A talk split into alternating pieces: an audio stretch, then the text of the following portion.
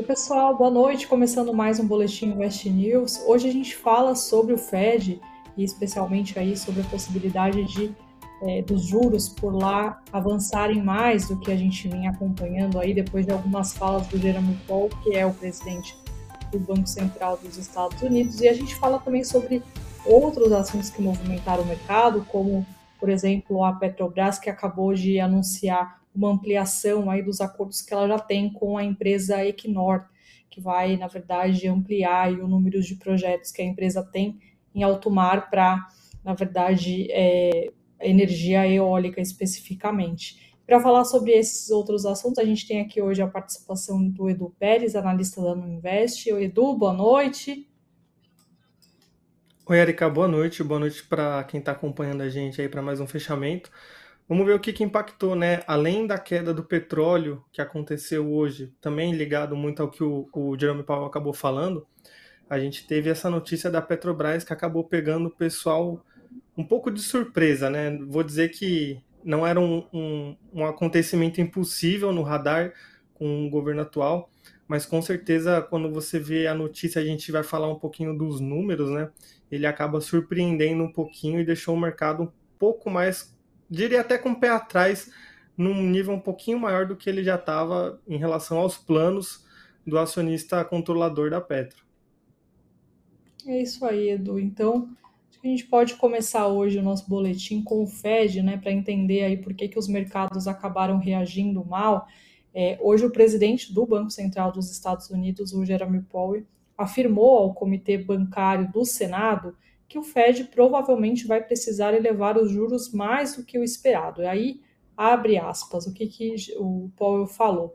Os dados econômicos mais recentes chegaram mais fortes do que o esperado, o que sugere que o nível final dos juros deve ser mais alto do que o previsto anteriormente, fecha aspas. O Powell disse que o Fed está ciente de que também pode ser um sinal de que o Banco Central precisa fazer mais para conter a inflação. Talvez aí voltando a aumentar os juros em altas maiores do que é, 0,25 ponto percentual, nível que as, autoridades planejavam aí seguir.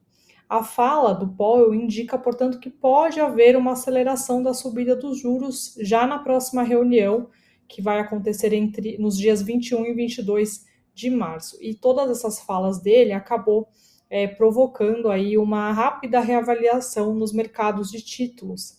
Segundo informações da Reuters, os investidores elevaram para acima de 70% as chances de que o Fed vai aprovar aí um aumento de meio ponto percentual já nessa próxima reunião que tem durante o mês de março. E aí, só para a gente poder relembrar que na última reunião do Fed, o banco havia desacelerado o ritmo de alta, que antes, né, na reunião anterior, lá em dezembro, tinha sido de meio ponto percentual, quando subiu 0,25 0,25 ponto aí percentual. E aí vale lembrar que a taxa básica de juros do Fed está atualmente na faixa entre 4,5 e 4,75%. Então tudo indica aí que se os dados dos Estados Unidos continuarem fortes, né, na visão do Powell, na próxima reunião o Banco Central pode aumentar aí esse ritmo de alta, né, que foi de 0,25% na última reunião, para é, meio por cento nessa, nessa próxima reunião. O que acontece também é que o mercado aguarda dois relatórios importantes para os próximos dias, um de empregos, o payroll, por exemplo, é um né, que vai ser divulgado aí sobre trabalho lá nos Estados Unidos e também inflação, né, números de inflação que podem ajudar o Fed nessa tomada de decisão. É... Bom, Edu, fiz um resuminho aqui do que o Paulo falou, né? Ele falou várias coisas, mas acho que aqui, enfim, são, acredito eu que sejam os pontos principais. Eu queria entender por que, que né, o, essa fala dele não agradou os mercados e que quais são os efeitos, né? Para especialmente aqui o mercado brasileiro, se de fato os Estados Unidos acelerarem aí esse ritmo de alta dos juros na sua visão. Claro, vamos lá. Então, vamos situar o pessoal também um pouquinho mais abrangente em relação às falas, né? Então, o Jeremy Powell ele estava previsto para fazer esse discurso no Congresso hoje e, se eu não me engano, amanhã também. e é meio que para apresentar o relatório de política monetária do Banco Central dos Estados Unidos. Então ele é meio que explicar para os políticos por que, que os juros estão subindo, por que, que a atividade econômica está do jeito que está. É, e aí a gente tem que lembrar também que a meta do Banco Central dos Estados Unidos é de uma inflação de 2% no longo prazo, e os principais índices de inflação por lá estão acima dos 5%. Então eu separei algumas, algumas frases aqui do Powell que acho que é, elas mostram o impacto, né, o, o, motivo desse impacto nos mercados que fizeram os índices caírem hoje. Então eu vou falar algumas frases aqui e a gente vai destrinchando cada uma delas, tá? Só para a gente poder entender um pouquinho melhor. Então, uma das frases que eu anotei que ele disse foi, abre aspas, né? É, existem poucos sinais de desinflação até agora no núcleo de serviços, excluindo o setor imobiliário, que corresponde por mais da metade do PCI. O PCI é o índice de inflação, que é o índice de preços que o Fed mais gosta de utilizar para basear a política monetária, né? Então, você ouvir que tem poucos sinais de desinflação no núcleo, e aí só lembrando, o núcleo já é o índice meio que adaptado, tirando alguns itens voláteis, então ele já deveria ter uma inflação mais controlada, e mesmo assim, é, essa, esses sinais de desinflação eles não estão aparecendo para o Fed. Então, é com certeza um, um, alerta aí que o mercado fica de olho. Depois, o, o Jeremy Powell disse que continuar a aumentar os juros é uma coisa que pode acontecer para controlar a inflação é, e que isso vai ser feito no movimento apropriado. Né? Então, ele continua reafirmando aquela missão do Banco Central de que é, os juros vão continuar subindo, independente ali do que possa acontecer na economia, mas tiveram algumas outras frases que até tiveram impacto maior, como por exemplo, é, os dados de janeiro reverteram parcialmente as tendências de abrandamento. Então, a inflação nos Estados Unidos, né, ela vinha desacelerando quando a gente pega o acumulado em 12 meses, mas em janeiro aconteceu uma pressão nova por inflação de demanda, que é uma coisa que aconte aconteceu na verdade em muitos países, no Brasil até a gente teve um pouquinho disso porque normalmente dezembro e janeiro são épocas festivas, o pessoal acaba consumindo mais, né? Então, às vezes está com 13 terceiro, é, tá de férias, está viajando, acaba gastando mais, isso puxa um pouquinho mais a inflação de serviços, que é justamente o que o Fed está querendo controlar. Então, você começar a ter dados mostrando que é, esse abrandamento está perdendo forças, na verdade, na inflação, é um pouquinho preocupante. E aí, outra frase que o, Jerome Powell disse, né? volta da inflação ao nível de 2%, ainda tem um longo caminho à frente, caminho que provavelmente será acidentado. Então ele já começa a dar os recados dele ali, né? Então, antes ele falava de, né, lá atrás, quando estavam cogitando ali subir juros, estavam falando que a inflação era passageira, era transitória, até o momento que começaram a falar, ó, talvez não seja, né? Então, a, a última frase aqui de efeito do Powell era que é, eles estavam procurando aquele soft land, né, que é uma aterrissagem da economia com juros mais altos de uma maneira mais confortável. E agora ele já começa a falar que provavelmente vai ser um caminho acidentado. Então, com certeza as bolsas já começam a reagir sabendo disso, né? Outra frase, né? Dados mais fortes sugerem juros terminais em patamar mais altos que o esperado. Até aí não teve tanta surpresa, porque já fazem umas duas semanas que alguns integrantes do Fed vêm avisando isso. Então o mercado até passou a precificar a taxa máxima de juros nos Estados Unidos, que até mês passado estava no máximo ali em um intervalo de 4,75% e 5%, é, o mercado começou a projetar níveis acima de 5%. E aí, só para a gente ter uma ideia, né, até semana passada, a taxa máxima de juros que o mercado estava esperando nos Estados Unidos era um patamar de 25% e 5,50%. E aí a gente até comentou num fechamento aqui, até lembro, Érica, que a gente falou, é, mas tem analista falando que essa taxa pode ir para cima de 6%. Então, a gente fez até, até lembrei agora, foi no último fechamento de março, de, perdão, de fevereiro, que a gente falou, pô, e as perspectivas para o mês que vem? E a gente comentou que, inclusive, novas reprecificações de juros podiam acontecer. E aí agora o mercado está esperando uma taxa de juros máxima lá nos Estados Unidos de 5,50% e 5,75%, que eles trabalham sempre com esse intervalo. É, isso já faz com que os índices né, acabem tendo essa correção natural e a gente acaba sentindo por aqui. Mas eu acho que algumas outras frases, eu já estou terminando aqui, tá, Érica? É, algumas outras frases acabaram marcando bastante. Por exemplo, o Powell falou: podemos aumentar o ritmo de alta de juros se os dados indicarem que isso é necessário. Isso aí reiterando a missão do Fed.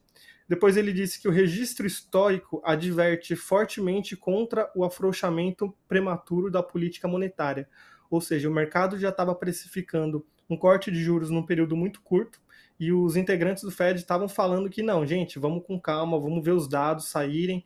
E isso aqui até foi um balde de água fria falando, olha, realmente a gente não pode tentar antecipar demais esse corte de juros, porque você pode ter um efeito ruim na economia da inflação continuar é, tendo pressão ali na economia, e aí o Banco Central, que às vezes inicia um processo de corte, tem que voltar a subir juros. E aí, uma das falas que eu particularmente achei até um pouco preocupante foi ele falando que o Congresso precisa aumentar o teto da dívida dos Estados Unidos. Por quê? A dívida dos Estados Unidos, assim como a de qualquer país, a de qualquer empresa, quando você se endivida muito e a taxa de juros começa a aumentar muito, a sua dívida começa a aumentar também.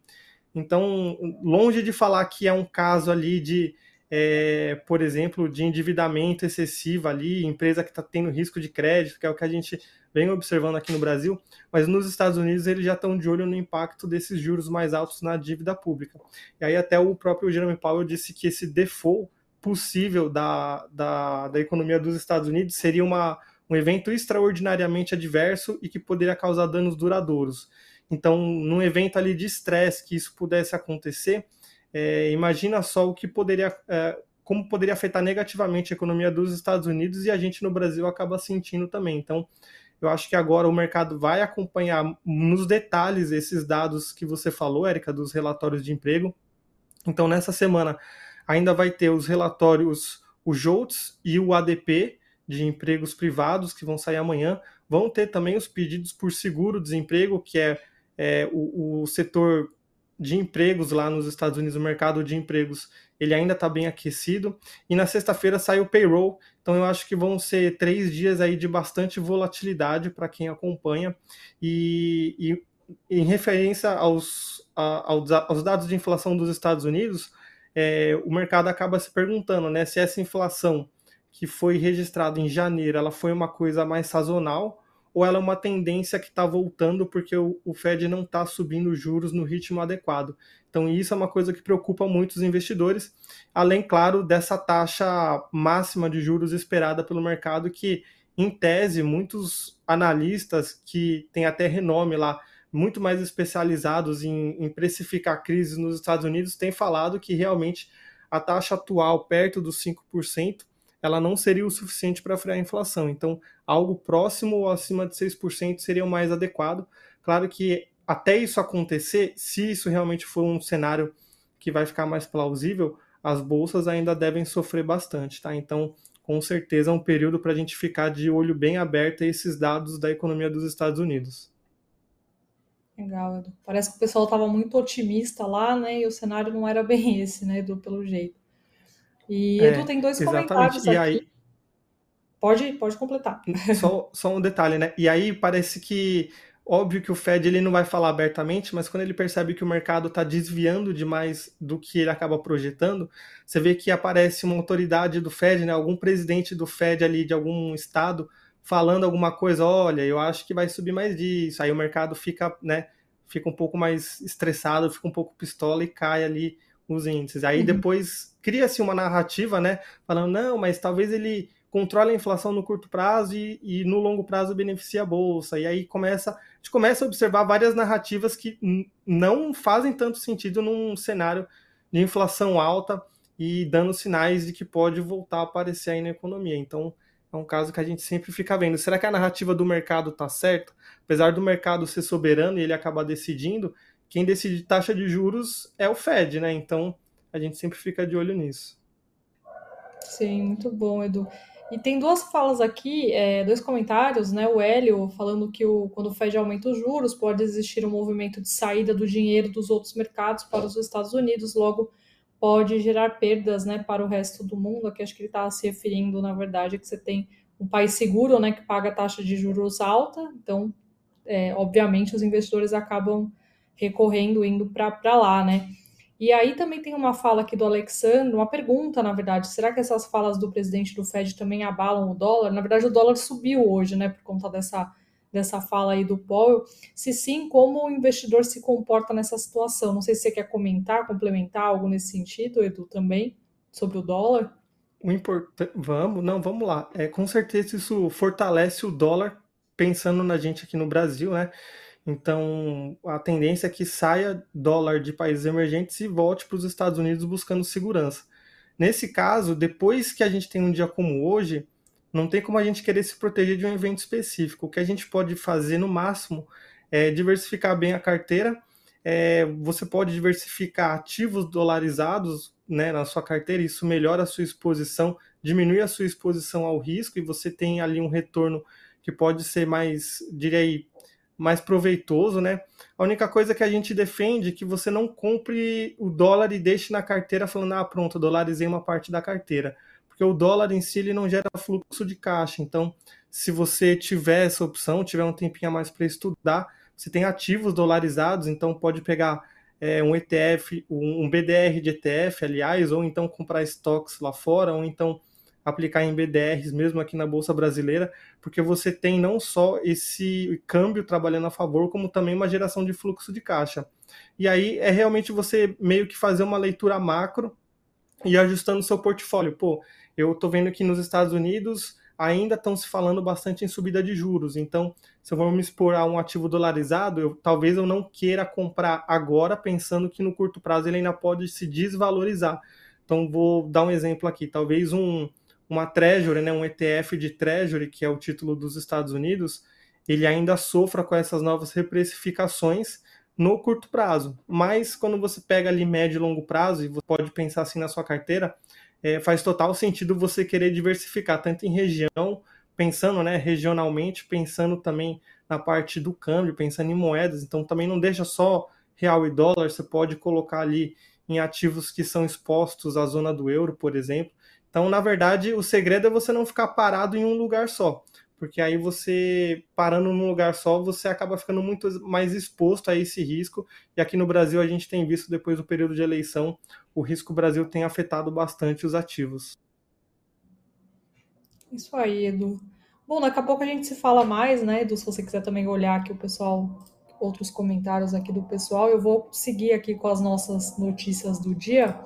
É, vou começar aqui pela Movida, que é a, a locadora, né, que atua na gestão aí de frotas. A empresa também divulgou o balanço ontem à noite e as ações chegaram a disparar mais de 11% hoje, na máxima do dia, e fecharam é, o dia em alta de 8,88%. Isso mesmo depois das casas de investimentos avaliarem como fracos os números reportados pela empresa, que registrou uma depreciação mais alta e margens de aluguel de veículos mais baixas. A empresa informou que sua receita líquida consolidada avançou 55,7% no quarto trimestre de 2022, quando a gente compara com o mesmo período de 2021, e totalizou 2,7 milhões de reais. Aliás, 2,7 bilhões de reais. No acumulado do ano, a receita líquida atingiu 9,6 bilhões, uma alta de 80% quando comparada ao ano anterior.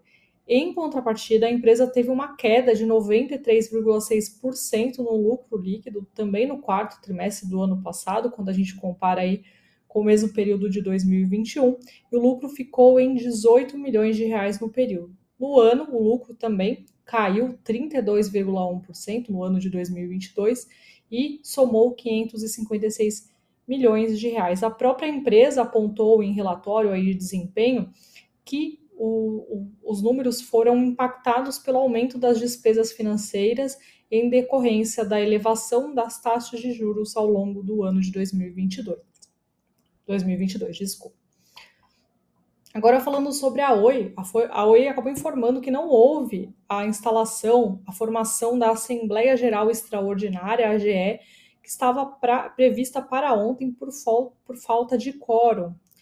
A reunião estava marcada para tratar da reforma do artigo 22 do Estatuto Social da empresa para que o Conselho de Administração passasse a ter entre sete e nove membros titulares. Além disso, os acionistas votariam ontem a destituição do conselho de administração da empresa. A empresa comunicou que, considerando por não, não estarem presentes acionistas representando no mínimo dois terços do capital social da empresa com direito ao voto, a administração providenciará oportunamente a segunda convocação da Assembleia, ou seja, ainda não tem data para essa segunda Assembleia. E nessa nova convocação, segundo a própria Oi, a Assembleia será instalada com a presença de qualquer número de acionistas, ou seja, não vai precisar de um quórum mínimo para que ela aconteça.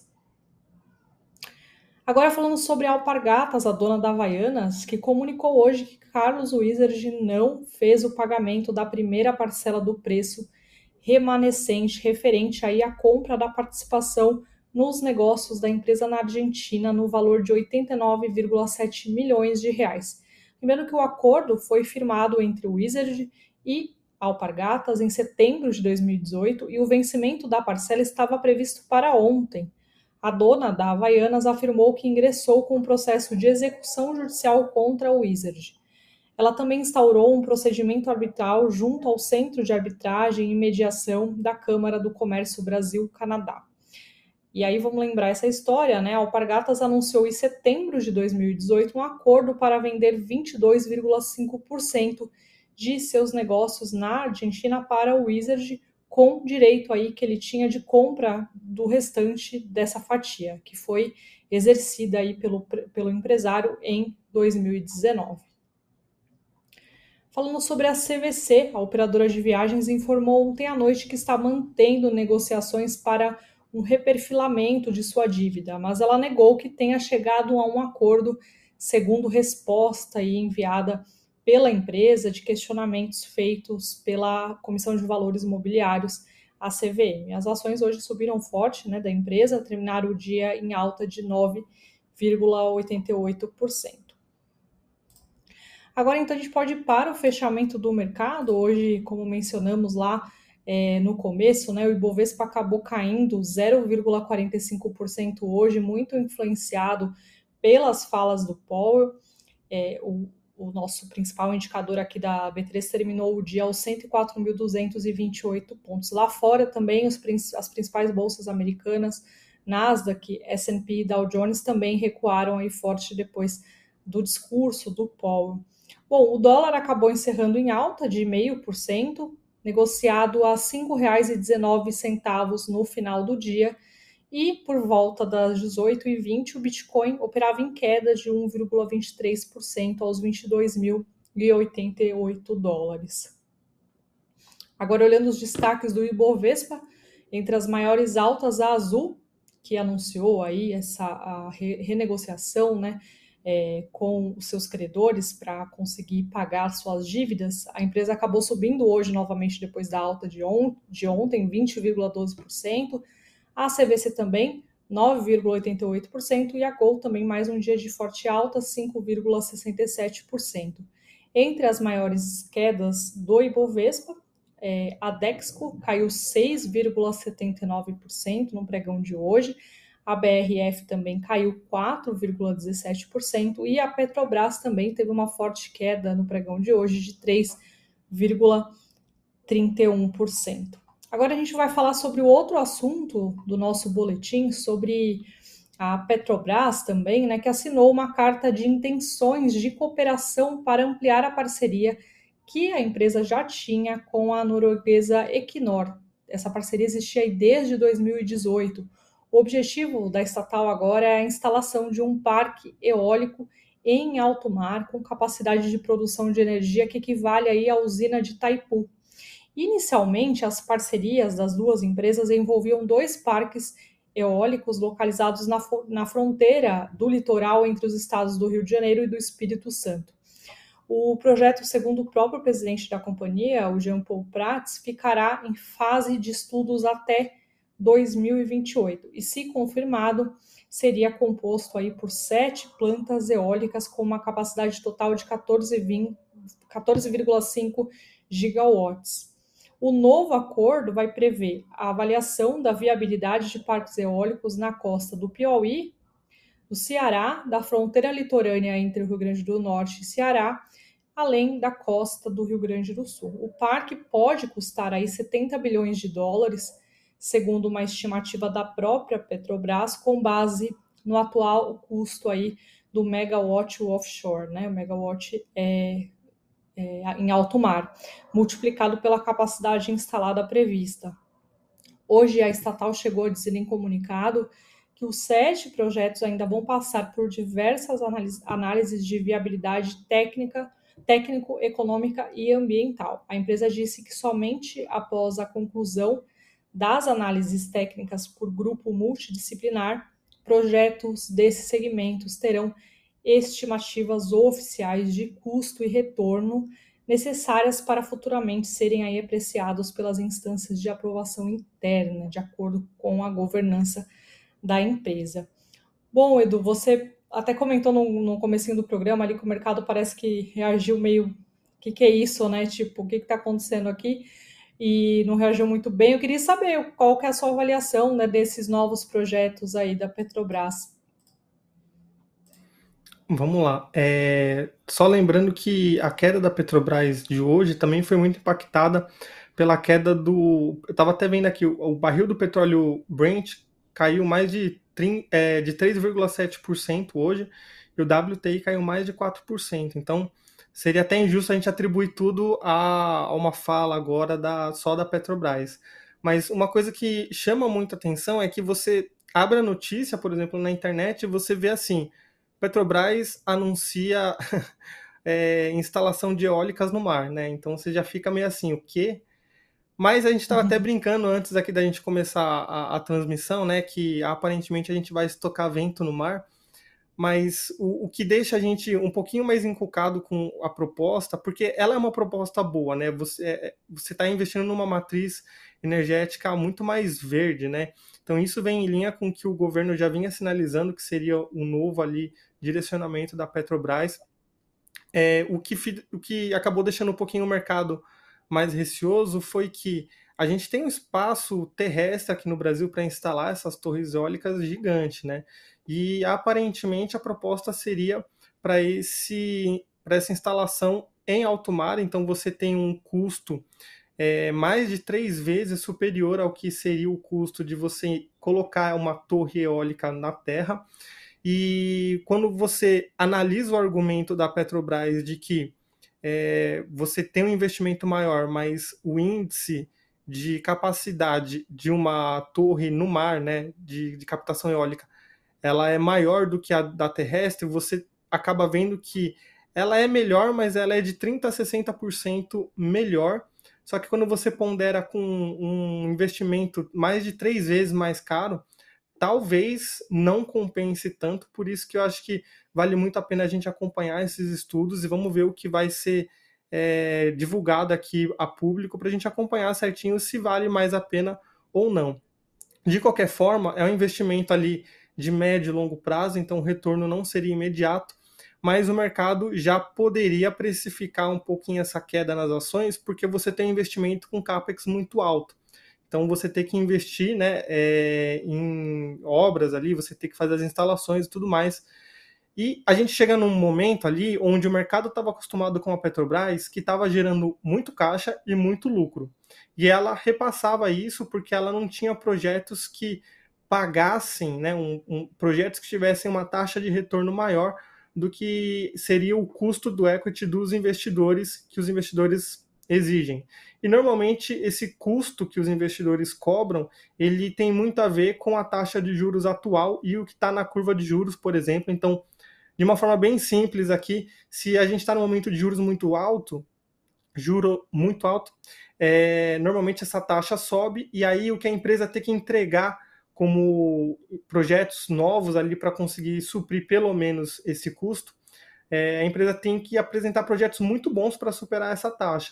Então, por isso que tem empresas que simplesmente fazem igual a Petrobras. Ó, a gente gerou muito lucro, a gente não tem projetos que vão ter uma rentabilidade muito alta, então a gente paga como dividendos. Já a gente tendo essa mudança, pelo menos num primeiro momento aqui da Petrobras, é, visando aumentar investimentos num novo setor e tudo mais, o mercado acaba punindo na forma de pode ter um risco é, de execução disso tudo, né? Então pode não ter é, o resultado final pode não ser exatamente com o que foi planejado. Tem o risco de governança também, a gente está falando de obras bilionárias e o mercado ele sempre fica com o pé atrás envolvendo, é, querendo ou não, né, envolvendo a experiência que o mercado teve com o governo do PT e na, na Petrobras, e a gente tem nessa sinalização de, uma, de um governo mais ativo dentro da Petrobras, então isso também acaba cobrando um custo para o investidor, é, aliás, para o preço das ações.